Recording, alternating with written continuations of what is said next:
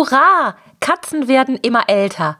Allerdings entwickeln sie mit zunehmendem Alter auch gesundheitliche Beschwerden, die wir nur allzu gut von uns Zweibeinern kennen. In dieser Episode geht es deshalb um Arthrose, die bei älteren Katzen häufig auftritt, doch leider auch genauso häufig unbehandelt bleibt. Im Interview mit der Tierärztin Dr. Miriam Holbach sprechen wir über die Möglichkeiten zur Vorbeugung, Erkennung und Behandlung von Arthrose bei Katzen. Podcast-Folge enthält schnurrige Werbung.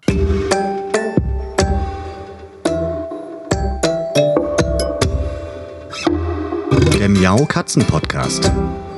Der Podcast für Katzenfreunde, die ihre Katze wirklich glücklich machen möchten.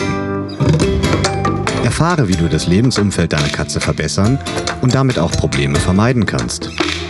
Lerne, was deine Katze für ihr Wohlbefinden braucht und lausche schnurrigen Themen für dich und deine Katze. Hallo und herzlich willkommen zu einer neuen Folge Katzen Podcast. Ich habe hier in meinem virtuellen Interview-Aufnahmestudio die Tierärztin Dr. Miriam Holbach. Sie ist seit 2020 Medical Manager bei Vetoquinol und zuständig für den wissenschaftlichen Hintergrund der einzelnen Produkte und gibt unter anderem interne als auch externe Schulungen. Herzlich willkommen, Miriam. Ich freue mich sehr auf unser Interview. Hallo, ich freue mich auch sehr, hier zu sein. Wir haben uns ja ein, naja, ein spannendes, manchmal auch ein dramatisches Thema für unsere Katzen ausgesucht, nämlich das Thema Arthrose. Und ich habe dich hier als Expertin rund um Erkennung, Vorbeugung, Behandlung von Arthrose bei Katzen. Mm, wie sieht denn das aus? Woran kann man überhaupt erkennen, dass eine Katze von Arthrose betroffen ist? Ich denke mal, das ist vielleicht auch bei, wie bei Menschen ein bisschen unterschiedlich, oder? Ja, und gerade bei Katzen ist es halt schwer. Also ähm, Katzen sind halt einfach unfassbar stoisch und dadurch, dass wir natürlich eine andere Beziehung zu unseren Katzen haben, als beispielsweise zum Hund, der uns die ganze Zeit begleitet, wird es leider manchmal nicht wahrgenommen. Und das ist eine Sache, wo wir ganz extrem versuchen, Aufklärung zu betreiben. Ähm, die Sache ist die, dass Katzen vor allen Dingen im Alter an Arthrose anfangen zu leiden, so wie wir Menschen halt auch. Mhm. Und ähm, das Problem ist dann, dass ganz oft die Symptome, die eine Katze zeigt, einfach aufs Alter geschoben werden. Also mhm. ganz typische Symptome sind beispielsweise, sie spielt nicht mehr so viel, ähm, sie springt nicht mehr so viel, sie schläft viel mehr. Und ich kann das aus eigener Erfahrung sagen. Ähm, ich bin auch mit einer Katze groß geworden. Und wenn ich das so rückblickend betrachte, wie die sich gerade am Ende von ihrem Leben verhalten hat, bin ich mir leider inzwischen ziemlich sicher, dass der eine mhm. Arthrose hatte und wir die einfach nicht mitbekommen haben. Von daher ist es da wirklich wichtig, dass man immer so ein, ja, nicht alles aufs Alter schiebt, sage ich jetzt mal. Ja. Ja, Alter ist ein schönes äh, Stichwort. Wann ist denn so der Zeitpunkt, an dem klassischerweise, wenn man das so sagen kann, die Arthrose auftritt. Also bei uns Menschen, mir hat mal ein, ein Orthopäde gesagt, also im Prinzip beginnt der körperliche Verfall von uns Menschen schon unmittelbar, nachdem man ausgewachsen ist. Ähm, ist das bei Katzen ähnlich? Kann man sagen, okay, ähm, es geht schon sehr, sehr früh los oder gibt es da wirklich so ein, so ein Alter, was man festmachen kann, wo man einfach besonders darauf aufmerksam sein soll oder aufmerksam gucken sollte? Genau, also es ist ein bisschen abhängig von der Katze. Ähm, generell mhm. ist es so, größere Rassen tendieren mehr zu Arthrose und früher mhm. und kleinere, beziehungsweise unsere, unsere Straßenkatzen, sage ich jetzt mal relativ ähm, uncharmant, die kriegen es ein bisschen später. Ähm, generell ist es so, dass wir ja sowieso empfehlen, so ab acht, neun, zehn Jahre, je nachdem, mit welchem Tierarzt man redet, ähm, Senioren-Check-ups zu machen. Und da ist inzwischen einfach die Arthrose mit drin. Weil was wir wissen, ist, ähm, das auch in Studien belegt, dass bei 90 Prozent der Katzen über zwölf Jahre zumindest röntgenologisch Anzeichen für eine Arthrose festgestellt werden können, was ja einfach wirklich eine ganze Menge ist. Also das ist wirklich neun von zehn Katzen, ähm, die vielleicht gar nicht unbedingt klinische Symptome zeigen, weil, ähm, mhm. wie vorhin schon erwähnt, gerade diese Lahmheit ist bei Katzen relativ selten der Fall, ähm, aber die irgendwo in ihrem ganzen Bewegungsapparat halt schon Probleme haben. Jetzt ist es für uns Katzenhalter natürlich schwierig zu gucken, wann so ein Moment kommt, wo wirklich ein, ein, ein echtes Leid oder ein starker Leidensdruck bei der Katze entsteht, entsteht. Wenn ich jetzt zum Tierarzt gehe, wie kann der denn nachgucken, ob meine Katze von Arthrose betroffen ist? Unabhängig davon, dass er vielleicht sagt, okay, es könnte Arthrose sein, weil die Katze ist schon x Jahre alt. Ähm, was, was kann der machen? Was tut der da in der Praxis? Ja, das kommt tatsächlich auch ein bisschen auf die Katze drauf an. Ne? Also ich spreche da, wie gesagt, aus eigener Erfahrung. Ich hatte eine Katze, die am Anfang von ihrem Leben so oft beim Tierarzt war, dass er das irgendwann echt uncool fand und wir ihn beim Tierarzt wirklich nur schnell rausgeimpft und wieder reinlassen haben. Ähm, Gerade bei solchen Katzen gibt es halt nicht so wirklich Zufallsbefunde, weil die sitzen auf dem Tisch und sagen, auf gar keinen Fall, lass mich bitte wieder nach Hause.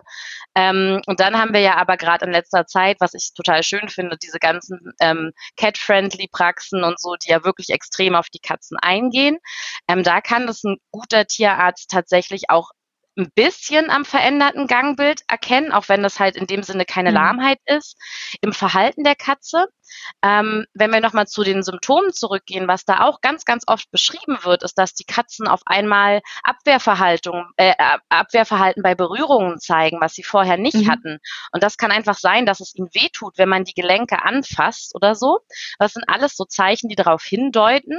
Und dann habe ich als Tierarzt schon mal einen Verdacht. Und in der Regel, wenn ich es dann genau wissen will, mache ich ein paar Röntgenbilder und kann dann da in den Gelenken wirklich ja, Veränderungen sehen.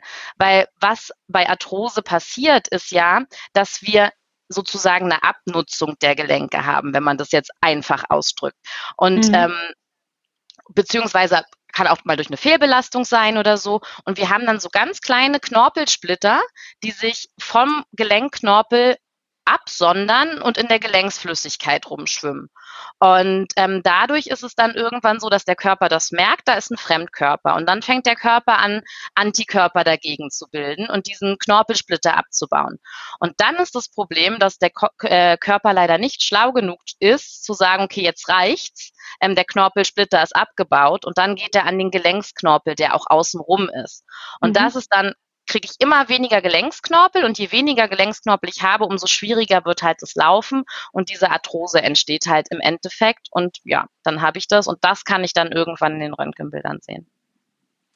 Jetzt ist es ja so, dass wir eine Katze nicht so einfach auf den Röntgentisch legen können, wie wir das als Menschen machen. Wir ähm, setzen uns dahin oder stellen uns dahin und knips und das Ganze ist geschehen. Unsere Katzen müssen ja dafür, denke ich mal, in Narkose gelegt werden. Mhm. Und das ist ja gerade ab einem gewissen Alter auch nicht so ohne. Gibt es da irgendeine ja, ein, eine Faustregel, eine Empfehlung, an der man sich ein bisschen orientieren kann, wann man das denn tun sollte. Weil ich kann mir vorstellen, da müsstest du jetzt bitte ein bisschen Aufklärungsarbeit leisten, dass oftmals auch erstmal nur getestet wird, hat die Katze überhaupt Schmerzen, indem man Schmerzmittel gibt, weil es einfach das kleinere Übel ist in dem Fall. Wie oft wird denn tatsächlich geröntgt und würdest du das tatsächlich auch empfehlen, lieber Röntgen als direkt mit einer Schmerztherapie zu beginnen? Nee, also es kommt ein bisschen drauf an, wie gut ist meine Katze beieinander, ne? Hat der vielleicht schon andere Probleme? Leber, Niere kennen wir alle, ne? Irgendwann kommt es halt im Alter. Da würde ich dann erstmal nicht röntgen tatsächlich. Da gibt es dann die mhm. Möglichkeit, einfach, ähm, wie du gerade gesagt hast, mal ein Schmerzmittel auszuprobieren und gucken, geht's der jetzt besser? Spielt sie vielleicht wieder mehr und so? Und dann kann ich zum Beispiel, wenn ich sowieso eine Zahn ähm, Sanierung oder sowas mache, das einfach mitmachen. Sagen, hey, wenn wir das nächste Mal sowieso eine kurze Narkose machen, mach doch bitte nochmal zwei Röntgenbilder, drei, vier, je nachdem, dass wir schauen, ob, ob unsere ja unsere, was wir glauben, was es ist, ne, unsere Diagnose richtig ist. Also das würde ja. ich dann wirklich lieber kombinieren, ähm, beziehungsweise wenn ich doch mal eine Katze habe, die wirklich nur noch auf drei Beinen angesprungen kommt, mehr oder weniger, dann ist es halt eine Risikoabwägung. Dann würde ich sagen, okay, die packen wir jetzt mal äh, in Narkose und gucken jetzt mal, haben wir recht mit der Arthrose, ist es vielleicht doch was Schlimmeres oder oder oder. Also es ist immer so ein mhm. bisschen situationsabhängig. Ja, okay, verstehe. Jetzt haben wir ja so ein bisschen selbst die Erfahrung oder kennen das von uns Menschen, man kann nicht so richtig ähm, da einen Riegel vorschieben. Das ist einfach, gehört ein bisschen mit zum Alterungsprozess dazu, die Arthrose, aber können wir denn trotzdem irgendetwas machen mit unseren Katzen, um Arthrose vorzubeugen, um diese ja, Thematik vielleicht aufzuhalten, die Knochen irgendwie zu schützen? So von uns Menschen weiß ich, man empfiehlt, wir sollten uns möglichst bewegen, die Muskulatur aufbauen, äh, ja, gesunde Sachen machen. Was können denn wir Katzenhalter für unsere Katzen tun, beziehungsweise was sollten unsere Katzen denn vielleicht tun, um möglichst lange quietschvergnügt von Kratzbaum zu Kratzbaum zu hüpfen? Genau, da hast du eigentlich das Wichtigste schon angesprochen. Es ist bei den Katzen jetzt nicht so viel anders wie bei uns Menschen. Ähm, Couch Potatoes quasi tendieren eher dazu, dass sie ähm, eine Arthrose entwickeln als Katzen, die mobil sind, die sich viel bewegen, ähm, die, also meinetwegen auch Freigang haben, ne? aber ich kann ja auch eine Katze in der Wohnung wunderbar auslasten. Aber das ist halt wirklich wichtig, dass ich einmal darauf gucke, gerade bei diesen größeren Rassen, ne, dass die einen vernünftigen ähm, Body Conditioning Score haben. Also es ist wirklich so, jedes Gramm zu viel ist leider eine Belastung für die Gelenke und kann die Arthrosebildung verstärken. Ähm, und dann, dass meine Katze wirklich in Bewegung ist. Und mhm. wenn ich drüber nachdenke, dass vielleicht meine Katze eine von diesen Katzen sein könnte, die später mal Arthrosen kriegen könnten, was bei 90 Prozent, wie gesagt, eine Menge ist, dann kann ich mhm. auch tatsächlich schon von Anfang an mit meiner Katze mal sowas trainieren wie ähm, mal hinsetzen, mal hinlegen, mal still sein, weil was viele Leute vergessen und was man bei Katzen tatsächlich auch wunderbar machen kann, sobald man dann ein Problem hat, ist Physiotherapie. Schnurrige Werbung. Flexadin Advanced für Katzen ist der leckere Chew zur Unterstützung der Gelenkfunktion mit dem einzigartigen patentierten Inhaltsstoff UC2. Der positive Effekt von UC2 auf den Gelenkknorpel wurde in mehreren Studien bei Tier und Mensch unter Beweis gestellt. Flexadin Advanced ist nicht nur Gelenkunterstützung, sondern auch ein leckerer Chew, der von Katzen gerne gefressen wird. Unabhängig von Gewicht und Größe wird nur ein Chew pro Tag benötigt. Du möchtest mehr über Flexadin Advanced erfahren? Dann schau doch auf www.flexadin-advanced.de vorbei. Also Physiotherapie kann wirklich super gut unterstützen. Da kann ich einiges schon zu Hause machen. Mhm. Also gerade bei Physiotherapie denken äh, Katzenhalter ganz oft, ja, okay, mit meiner Katze geht es eigentlich nicht, kann ich mir nicht vorstellen. Aber es geht tatsächlich verdammt gut. Also man kann auch mit Katzen super Physiotherapie machen. Dafür ist es natürlich schön, wenn ich von Anfang an einfach mit ihr Sachen übe, wie ich darf dich überall anfassen, ne? Ähm, gerne einfach mit dem Lieblingsleckerli dann belohnen oder es wird ja auch manchmal geklickert und so, das kann man wunderbar klickern, ähm, dass ich überall anfassen darf, dass ich die Gelenke auch vielleicht beugen darf, dass sie damit nicht so große Probleme hat. Natürlich immer zu den Konditionen der Katze. Ne? Also wenn die Katze sagt, jetzt reicht, dann reicht's. ja, ja, ja. Und auch so Sachen wie Tiefensensibilität kann ich zu Hause üben. Wenn ich zum Beispiel eine Katze habe, die meine Lehne immer als Laufstick benutzt, dann ist es super für die Balance und das Gleichgewicht und halt für, die Aufbau, für den Aufbau der Tiefenmuskulatur, der halt auch die Gelenke unterstützen kann. Und dann kann ich das auch mal mit einem Leckerli belohnen und einfach, ja, einfach äh, der Fantasie sind keine Grenzen gesetzt tatsächlich bei den Sachen. Also Bewegung ist da halt auch das A und O und wenn die mitmachen, kann man super Physiotherapie mit Katzen machen. Das sind super schöne Anregungen. Wie ist denn das? Ähm, Gibt es auch Dinge, die ich vermeiden sollte bei meiner Katze ab einem gewissen Alter?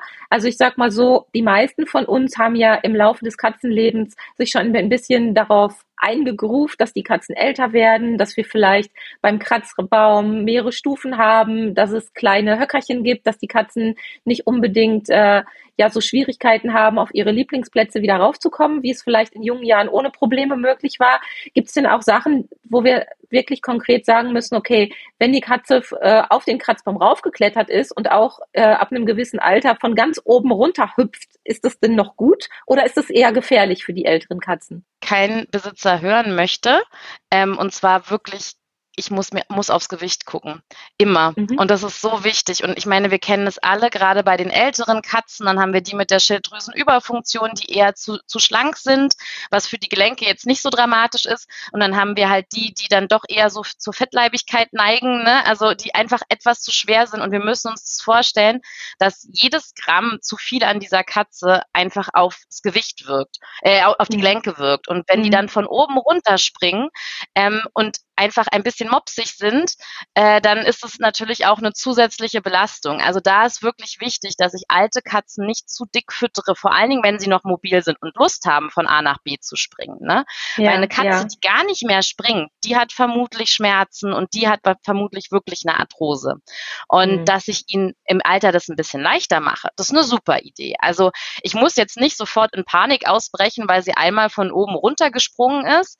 Aber wenn sie das auf Dauer macht, ist es natürlich nett von mir, wenn ich ihnen ja da ein paar Zwischenstufen ähm, einbaue, weil es ist ja nachher nicht nur, nicht nur die, äh, die Gelenke, die da irgendwas haben, sondern diese ganze Katze ist so wie bei uns. Wir sind halt dann irgendwie dem Verfall ausgesetzt und da kann man dann so oh ein Gott. bisschen, ja, das ist gemein, aber es ist halt so und da, da kann man ja so ein bisschen ja. unterstützen und helfen. Aber generell sollte theoretisch meine Katze auch im höheren Alter noch Spaß an erhöhten Positionen haben und da auch wirklich gerne noch rauf wollen und mit einer Stufe zu unterstützen, ist eine tolle Idee. Aber wenn ich merke, da geht gar nichts mehr, dann ist es schon so ein Fall, wo ich sage, ab zum Tierarzt, die hat höchstwahrscheinlich Schmerzen. Mhm.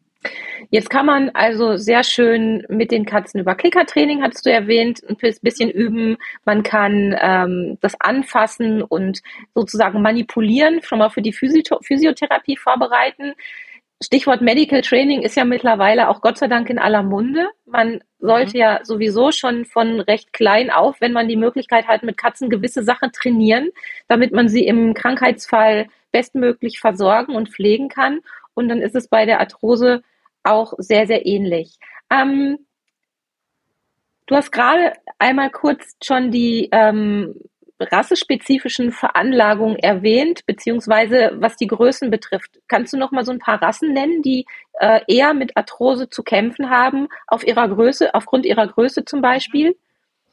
Also da ist tatsächlich, ähm, das ärgert mich persönlich auch immer so ein bisschen, ist es bei den Katzen noch nicht ganz so weit wie bei den Hunden, wo wir halt wissen, ne, jeder Schäferhund hat HD und so.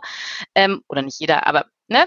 Und ähm, das ist bei Katzen tatsächlich noch nicht so weit, äh, dass wir das wirklich wissen. Ich meine, ganz weit vorne sind so, leider so Rassen wie Menkuns, weil sie einfach so extrem wachsen und dann natürlich relativ groß und schnell gewachsen und das kann alles mal auf die Gelenke gehen. Also gerade wenn ich einen Mancun habe, würde ich das immer im Hinterkopf behalten. Und dann ähm, natürlich auch so extreme Rassen wie beispielsweise die Scottish Fold, die ja sowieso Probleme mit Knorpeln hat. Ne? Also da mhm. ist auch alles, was die Knorpel angeht, ganz äh, speziell, sagen wir es mal so. Mhm. Wirklich die Riesen und äh, die größeren Rassen, je größer, umso, umso höher ist das Risiko für Arthrose. Gilt übrigens mhm. für alle, alle Spezies. Gilt beim Hund, gilt beim Mensch und genau bei der Katze dann halt auch. Mhm. Jetzt habe ich schon ein paar ältere Katzen kennengelernt. Meine Dolly ist ja auch nicht mehr die jüngste. Und hin und wieder höre ich, dass auch Katzenhalter davon berichten, dass sie merken, dass es irgendwie knackt im Gebälk. Ich kenne das auch, wenn ich manchmal in die Knie gehe, dann knackt es hier und da. Muss man sich da Sorgen machen, wenn man so Knacken bei den Katzen quasi fühlt, wenn man sie auf den Arm nimmt oder so? Ist das ein Indiz für Arthrose oder ist das eher normal? Ähm, ich würde zumindest noch nicht in Panik geraten. Also wenn ich jetzt mal von mir rede, ich habe knackende Knie, seitdem ich acht bin. Und ich bin mir sicher, dass ich in den Knien keine Arthrose habe. Also das kann auch einfach nur mal ein bisschen, ne, ein bisschen was verschoben sein oder, also nicht verschoben in dem Sinne, sondern einfach Sachen, die dann zum Knacken führen. Ähm, da muss ich jetzt nicht gleich panisch sein. Wenn ich natürlich so richtig das nennt man quasi Krepitation. Also wenn es wirklich so richtig wie Sandpapier aufeinander ist und so sich so wirklich ungesund anhört, dann äh, kann das auch mal was Größeres sein. Dann kann das tatsächlich auch mal eine Fraktur oder so sein. Also wenn es halt nur dieses normale Gelenkknacken ist, was wir alle mal haben, auch bei uns, ne, dann ähm, würde ich noch keine Panik schieben. Kann ich es natürlich das nächste Mal, wenn ich eh beim Tierarzt bin, das mal mit ansprechen, dann kann der auch noch mal drauf schauen. Aber ähm, da würde ich noch keine Panik machen. Aber wenn es dann doch eher ins, also sich auch schon ungesund wirklich anhört, dann ähm, ja, dann sollte ich mir Sorgen machen. Aber ich glaube, da, da kriegt man auch ein relativ gutes Gefühl bei seiner Katze dafür. Also, mhm. ne, ob das jetzt nur so normales Gelenkknacken quasi ist oder ob das sich wirklich ähm, ja sehr äh, unschön anhört. Verstehe. Ist es denn so, dass ähm, wir haben ja vorhin schon ein bisschen auch über die, die Erkennung oder Diagnose von Arthrose gesprochen. Ist es so, dass man auch durch das Abtasten und ja eine sichtbare Schmerzhaftigkeit sozusagen erzeugen kann? Oder sind Katzen da auch so speziell wie in ihrem Verhalten, dass sie da Schmerzen sehr, sehr lange verbergen können? Und wie, wie funktioniert das? Also wenn ich jetzt zu meinem Tierarzt gehe und lasse die Katze abtasten, hat man da eine Chance, auch durch das Abtasten alleine schon so Schmerzen auszulösen und zu sehen, da wird wohl eine Arthrose vorliegen? Ich kann zumindest warme, gefüllte Gelenke erkennen. Ne? Also Katzen sind unfassbar speziell, das wissen wir alle. Die wollen ihre Schmerzen halt nicht zeigen. Ähm, aber ich habe das schon so gerade in diesen akuten Entzündungsphasen, also so eine Arthrose kommt ja immer in Schüben. Ne? Ich habe dann immer so ein, so ein extremes Hoch, wo es dann wieder schlimmer wird, wo ich mhm. wirklich eine richtige Entzündung da drin habe, wo es weh tut. Und da kann der Tierarzt schon erkennen, ich habe jetzt eine Gelenksentzündung. So, aus welchem Grund auch immer. Ne? Also ja. ich kann erkennen, ich habe da jetzt also dickeres Gelenk, kann man aus so einem Seitenvergleich mal fühlen. In der Regel finden es die Katzen auch wirklich uncool, wenn ich sie dann da anfasse. Also Medical Training okay. hin oder her, aber das finden sie dann nicht mehr witzig. Ähm, und das merke ich dann schon und dann kann ich halt da weiter schauen. Ähm, wenn ich jetzt gerade Ruhe habe in den Gelenken, was ja bei Arthrose auch immer der Fall ist, kann es durchaus sein, dass dieses Abtasten nicht so viel bringt. Mhm. Ist denn, ähm, du hast gerade warme Gelenke angesprochen. Meintest du das wörtlich? Also ist es dann äh, ein, ist ein Temperaturunterschied zu spüren? Ja. Kann zu spüren sein. Also gerade wenn ich so eine extrem akute Entzündung habe, dann ist das Gelenk wirklich warm. Und dann habe ich auch ganz oft, dass ich das mal sehe, dass die Katzen sich da viel dran lecken und so. Das finden, also es ist dann wirklich diese akuten Schübe, die sie überhaupt nicht gut wegstecken und nicht gut tolerieren. Und dann merkt man das da manchmal dann schon. Ja. Aber Was wie gesagt, die Katzen machen es uns da immer schwerer. Ja. Die sind nun mal äh, schwierige Tier, Patienten. Ja, total. ähm, zum, zum Tierarzt, da ist wirklich dann mal ein Entzündungshemmer und ein Schmerzmittel wichtig, weil dann in dem Moment haben sie akute Schmerzen. Ähm, und die Entzündung will ich ja auch so weit wie möglich wieder runterregulieren, ne? weil man muss sich das so vorstellen, diese Entzündung entsteht ja dadurch, was ich vorhin erzählt habe, dass wir so viele Antikörper gegen dieses, ähm, gegen das Kollagen im Knorpel quasi bilden oder die Tiere dann in dem Moment. Und äh, diese Entzündung treibt es dann immer weiter voran, dass halt dieser Knorpel abgebaut wird. Und ich will die Entzündung mhm. halt dann so schnell wie möglich wieder runter haben, dass ich auf dem Level bin, wo die Arthrose nur ganz, ganz langsam voranschreitet. Das ist halt auch ja. wichtig zu sagen, das ist eine Erkrankung, die wir nicht stoppen können. Also nicht mhm. komplett. Wir können die in dem Sinne nicht heilen. Aber wir können sie halt durch verschiedene Maßnahmen so lange wie möglich in die Länge ziehen und heraus, ja, herausschieben und erreichen, dass unsere Katzen trotzdem happy sind. Also ja. Da, ja. Ist denn ähm, in der Zeit des Wachstums etwas zu beachten? Ich habe mal ähm, über Hunde einiges gelesen und gehört, dass wenn die Hunde in bestimmter Art und Weise als äh, Jungtier gefüttert werden und zu schnell wachsen, dass das dann auch äh, Folgeschäden verursacht sozusagen. In den, Im Knochenaufbau ist das bei Katzen genauso? Bei Katzen ist es ähnlich. Also die Sache ist die, bei Hunden ist ja dann auch so eine Sache wie, ja, die sollen keine Treppen so viel laufen und was weiß ich. Also das geht ja dann teilweise so echt sehr speziell, gerade bei Hunden, die später sportlich geführt werden sollen. Ähm, jetzt kann ich meiner Katze nicht verbieten, äh, einen Baum hochzulaufen. Also das wäre dann ja, also das wäre einfach völlig absurd. Das heißt, worauf ich achten sollte, ist, dass die am Anfang wirklich eine ausgewogene Ernährung hat. Ob ich das mit einem Alleinfuttermittel mache oder ob ich mich irgendwie beraten lasse, ähm, wie ich das am besten selbst koche, machen ja auch viele Leute. Das ist fein, aber ich sollte auf jeden Fall einmal Rücksprache halten mit ähm, ja, mit jemandem, der sich damit wirklich auskennt, wenn ich selbst kochen möchte, was braucht diese Katze, um gesund zu wachsen. Also, dass die am Anfang mit den wichtigen Nährstoffen versorgt ist, das ist für jedes Lebewesen wichtig. Das ist immer mhm. für die Knochen und die Gelenke essentiell, dass ich da ein ausgewogenes Calcium-Phosphor-Verhältnis auch habe, ne? dass die Knochen sich vernünftig entwickeln, dass die einfach alles hat, ähm, was was sie braucht und ob ich das jetzt mit einem, beispielsweise bei den großen Katzen, also oder bei Mancoons gibt es ja spezielles Futter nur für die, ob ich das mit sowas mache ähm, oder mit einem Junior-Futter oder ob ich mir da doch so viel, also ob ich mir doch die Arbeit mache, das irgendwie selbst zuzubereiten. Ähm, das kann mit allem gehen.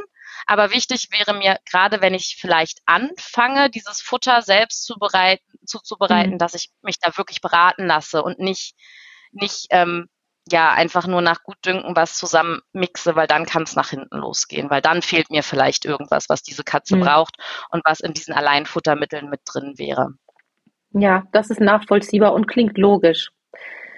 Wenn wir jetzt nochmal so zurückgucken, also wir haben gesagt, vorbeugen. Man kann vorbeugen durch Gewichtsmanagement, also durch ein gesundes Gewicht und das Aufrechterhalten des gesunden Gewichts ein Leben lang. Sowohl bei den Erwachsenen als auch bei den Seniorkatzen dann wahrscheinlich noch wichtiger, dass das Gewicht stimmt. Wir haben die Möglichkeit, durch Bewegungstraining ein bisschen was äh, in die richtige Richtung zu bewegen, ein bisschen vielleicht schon für die Physiotherapie vorzubereiten oder auch der Katze zumindest diese, diese Manipulation erträglich zu machen, das Anfassen und bewegt werden. Da haben wir gesagt, okay, ähm, wenn es ums Erkennen geht, ist es schwierig, weil es eher subtil ist bei den Katzen.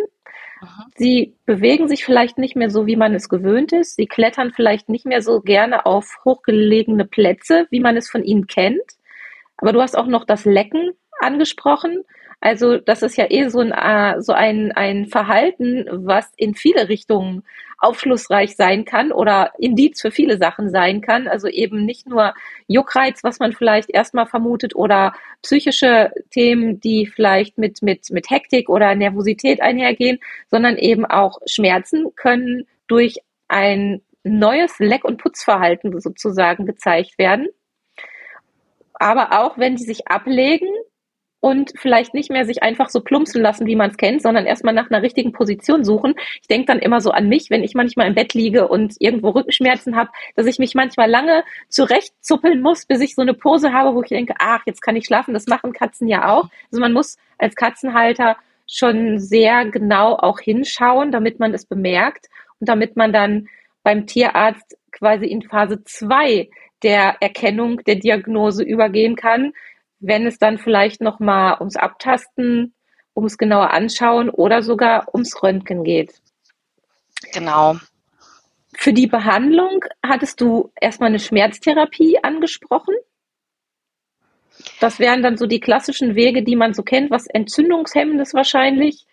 Ähm, kannst du da noch was Konkretes zu sagen? Genau, also ähm, ganz kurz noch einmal ergänzend, weil das auch mhm. eine Sache ist, die man manchmal gar nicht damit in Verbindung bringt, ist ein typisches Symptom bei, oder nicht typisch, aber ein Symptom, was bei der Arthrose auch auftreten kann, ist, dass die Katze plötzlich unsauber wird. Also, dass mhm. ich gar nicht weiß, warum, aber dass die halt auf einmal beispielsweise neben die Katzentoilette macht. Und das kann einfach daran ja. liegen, dass diese Schwelle zum Katzenklo rein die Katze nachher ein unüberwindbares Hindernis ist. Und das ist ähm, eine Sache, die ganz viele gar nicht damit in Verbindung bringen, weil ne, wir denken dann erstmal an Niere, Blase, was weiß ich nicht alles. Aber das kann ja. tatsächlich auch bei der Arthrose sein. Also das, das sollten wir da auch im Hinterkopf behalten. Und ähm, ich habe schon äh, mal zu einer Kollegin gesagt, ich finde das ganz spannend, weil diese Symptome, die wir haben, können wir in verschiedene Kategorien einteilen. Ne? Wir haben einmal die, die immer so aufs Alter geschoben werden. Das ist dann halt, schläft mehr, springt weniger, spielt weniger, ähm, so in die Richtung. Manchmal auch dieses vernachlässigt die Körperpflege, ne? dass es dann daran liegt, dass sie gar nicht irgendwie mehr irgendwo rankommt denken einige Leute halt dann auch nicht dran. Und dann haben wir so Symptome, die manchmal so in diese Verhaltensrichtung gehen. Also so mhm. Sachen wie, ähm, wird auf einmal aggressiv, wenn ich sie anfasse, möchte nicht mehr berührt werden ähm, oder halt auch diese Unsauberkeit. Und ähm, das Spannende ist, da, da habe ich mich mit einer Kollegin unterhalten, die sich auf Verhaltenstherapie spezialisiert hat. Die meinte, das ist echt extrem. Sie macht halt immer, wenn die Leute mit diesen mit diesen ähm, äh, ja, Symptomen halt kommen und sagen, das und das ist mein Problem, gibt es halt erstmal eine klinische Untersuchung, auch bei dieser, bei der Verhaltenstherapie. Ne? Und da kann ich dann halt auch Glück haben, dass wenn ich Leute habe, die zur Verhaltenstierarzt gegangen sind, dass die dann über die Schiene wieder auf den Trichter kommen, na, das ist doch Osteoarthrose. Also das mhm. ist ähm, wirklich spannend, wenn man sich überlegt, in, ja, wie uns das Katzen zeigen oder halt leider eben auch nicht zeigen.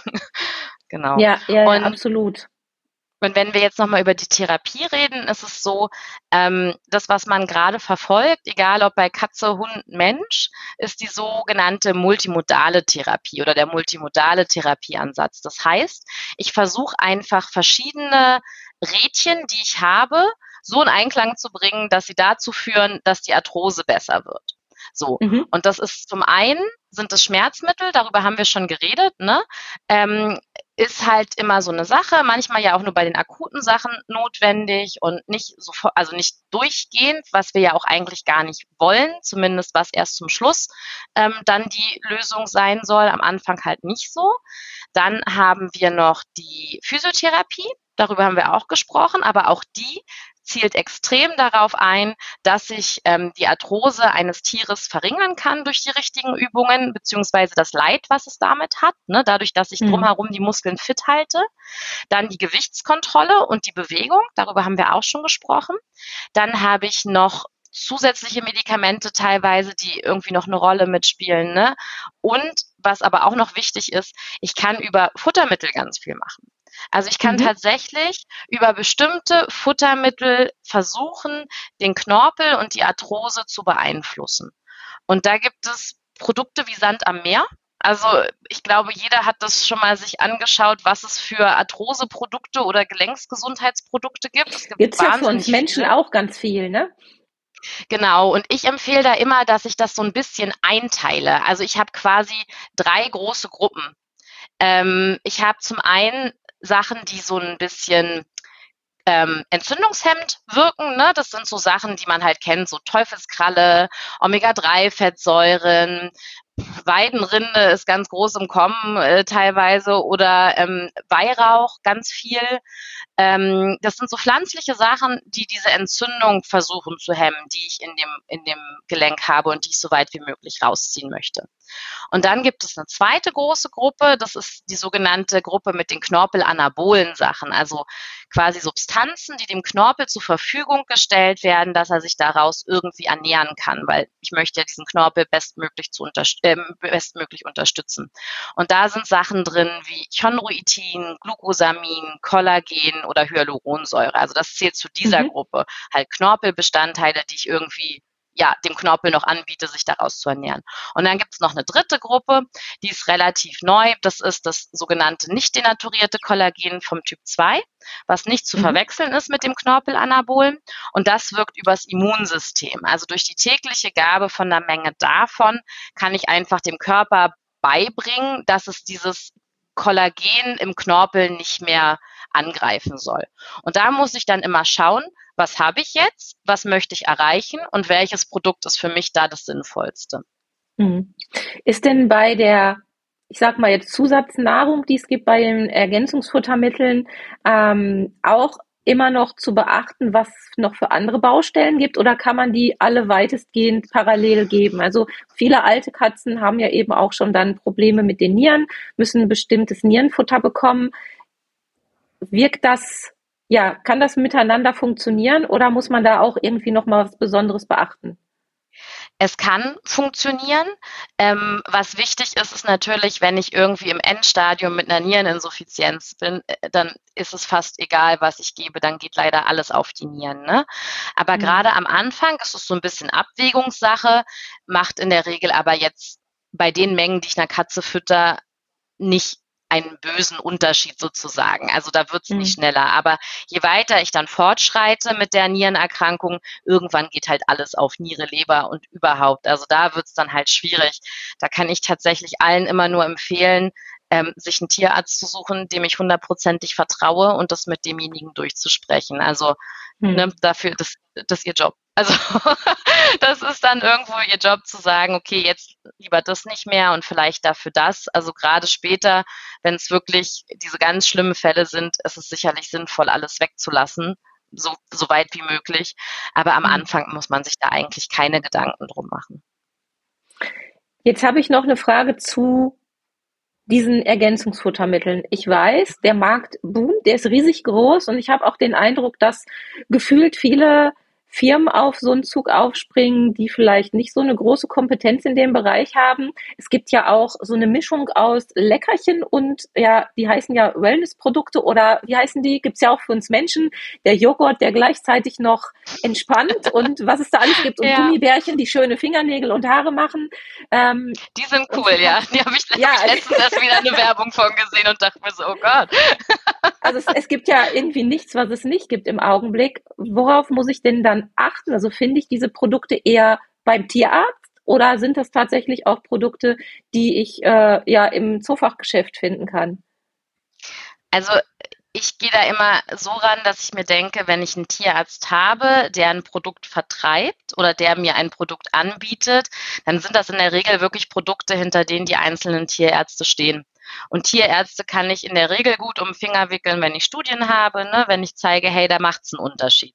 Das heißt, ähm, die sind dann vielleicht ein bisschen teurer, keine Frage. Ne? Also muss ja irgendwie oder will ja jeder ein bisschen noch dran verdienen. Aber es sind auf jeden Fall in der Regel welche, die wirklich studientechnisch gut belegt sind. Das heißt mhm. nicht, dass es nicht auch im Zoofachhandel gute Produkte gibt. Aber was mir da wichtig wäre, und da hilft es manchmal auch den, einfach den Hersteller zu nerven, ist zu fragen, habt ihr denn Studien? Weil mhm. das ist immer so das, was ich extrem wichtig finde, weil ich kann ja alles erzählen. Also ich kann auch erzählen, keine Ahnung, drei Gläser Weißwein helfen gegen Rheuma irgendwie werde ich, werde ich recht haben vielleicht oder vielleicht auch nicht. Aber ich finde es immer ganz wichtig, wenn sich der Hersteller die Mühe gemacht hat, da Studien anzufertigen, die auch valide sind, ne? Ähm, dann weiß ich zum einen, der macht da keinen Schmuh mit. Also da werden schon, also da wird das drin sein, womit halt diese Studie gemacht wurde. Und ich habe schwarz auf weiß, ob es einen Unterschied gemacht hat. Und das, mhm. das würde ich persönlich bei der ganzen Masse, die da draußen halt einfach vorhanden ist, ähm, würde ich darauf achten und gucken, habe ich da jetzt wirklich Studien, habe ich ja validiertes äh, Wissen irgendwo zusammengetragen und kann ich das sehen und sehe ich einen Unterschied. In der Regel machen die anderen nichts kaputt, aber ich möchte ja, dass sie helfen. Und ähm, ja, also da, ich, ich hoffe das auch immer, dass das so ist, aber Tatsache ist, man weiß es nicht genau und unsere Katzen sind ja gerade so speziell auch als Individuum, als, als Tierart, dass man da eben doch schnell mal daneben greifen kann. Und da bin ich halt immer sehr, sehr vorsichtig. Und der Hinweis mit den Studien, also mit dem Nachfragen, ist ein, ein sehr schöner Hinweis. Vielen Dank dafür. Und das ist auch etwas, wo ich in den letzten Jahren ziemlich viel drüber nachgedacht habe und auch immer mal wieder im Podcast drüber berichtet habe, dass wir Katzenhalter auch skeptisch sein müssen, wenn es um solche Produkte geht, die zu sehr das Gelbe vom Ei versprechen. Da muss man schon immer aufpassen oder die einfach zu doll auch in der Werbung präsent sind. Denn da gibt es einfach mittlerweile viele Unternehmen, die ja nur das schnelle Geld im Sinn haben. So ist es leider. Und da muss man sich genau angucken, was ist das für ein Unternehmen, was haben die für eine Kompetenz, für was stehen die als Unternehmen, damit man dann auch Produkte findet, die dem Tier helfen und nicht vielleicht ein Problem aufmachen, was man bisher noch gar nicht hatte. Das kann ja im schlimmsten Fall auch passieren. Ja. ja, es ist ein Riesenthema und es ist wahnsinnig spannend. Ich hoffe, wir konnten mit unserem Gespräch einigen Katzenhaltern einen Wink mit dem Zaunfall geben, bei den Katzen ein bisschen genauer hinzuschauen. Was würdest du dir denn von Katzenhaltern wünschen, wenn es um das Thema Arthrose geht? Hast du da die berühmten letzten Worte für uns? Ja, einfach immer an Arthrose denken. Also es ist wirklich, ich meine, ähm, ich musste Tiermedizin studieren, um zu sehen, dass meine Katze wahrscheinlich Arthrose hatte. Und auch wenn gerade sehr, sehr viel Aufklärungsarbeit läuft, sind wir leider noch lange nicht so weit ähm, wie bei Hunden, äh, was auch daran liegt, dass Hunde halt lahm gehen und unsere kleinen stoischen Katzen halt das einfach sein lassen und einfach nur weniger Lebensfreude haben und wir das viel zu oft auf das Alter schieben. Und mhm. Katzen können noch bis ins hohe Alter super fit sein und auf Bäume und auf ihre Kratzbäume klettern. Ich muss halt sie nur dementsprechend unterstützen. Und wenn ich eine Änderung an meiner Katze bemerke, gerade was halt das Spielverhalten, die Bewegung angeht, das Hochspringen, das Runterspringen oder wie wir vorhin hatten, auch mal das Putzverhalten oder halt den, die Toilettenhygiene sozusagen, sollte ich immer daran denken, ob es nicht vielleicht auch Arthrose sein könnte und das mhm. dann im Endeffekt auch mal mit meinem Tierarzt besprechen. Ist kein Notfall, ne? Also außer wenn, wenn ich jetzt ein Riesengelenk habe, dann schon, aber einfach mit dem Tierarzt mal drüber sprechen, schauen, kann ich vielleicht noch was am Gewicht optimieren? Kann ich vielleicht irgendwie mit einem Zusatzfutter da ein bisschen unterstützen? Kann ich Physiotherapie und Bewegung machen? Und dann können Katzen wirklich auch mit Arthrose bis ins hohe Alter ein superglückliches Leben führen. Das ist ein schöner Abschlusssatz. Ich danke dir sehr für deine Zeit und für dieses spannende Interview, denn ja, den Katzen ein wunderschönes Leben bescheren. Das möchte ich auch. Das möchten auch unsere Zuhörer für ihre Katzen erreichen. Und ja, in diesem Sinne, passt auf eure Katzen auf, passt auf euch auf, guckt genau hin und besser einmal zu viel checken als zu wenig, denn sonst leidet die Katze unnötig lange und das wollen wir ja vermeiden. Vielen lieben Dank, Miriam. Sehr gern. Tschüss. Tschüss. Das war eine Folge des Miau Katzen Podcasts von Sabine Rutenfranz. Weiterführende Informationen zur Sendung findest du im Internet auf www.katzen-podcast.de.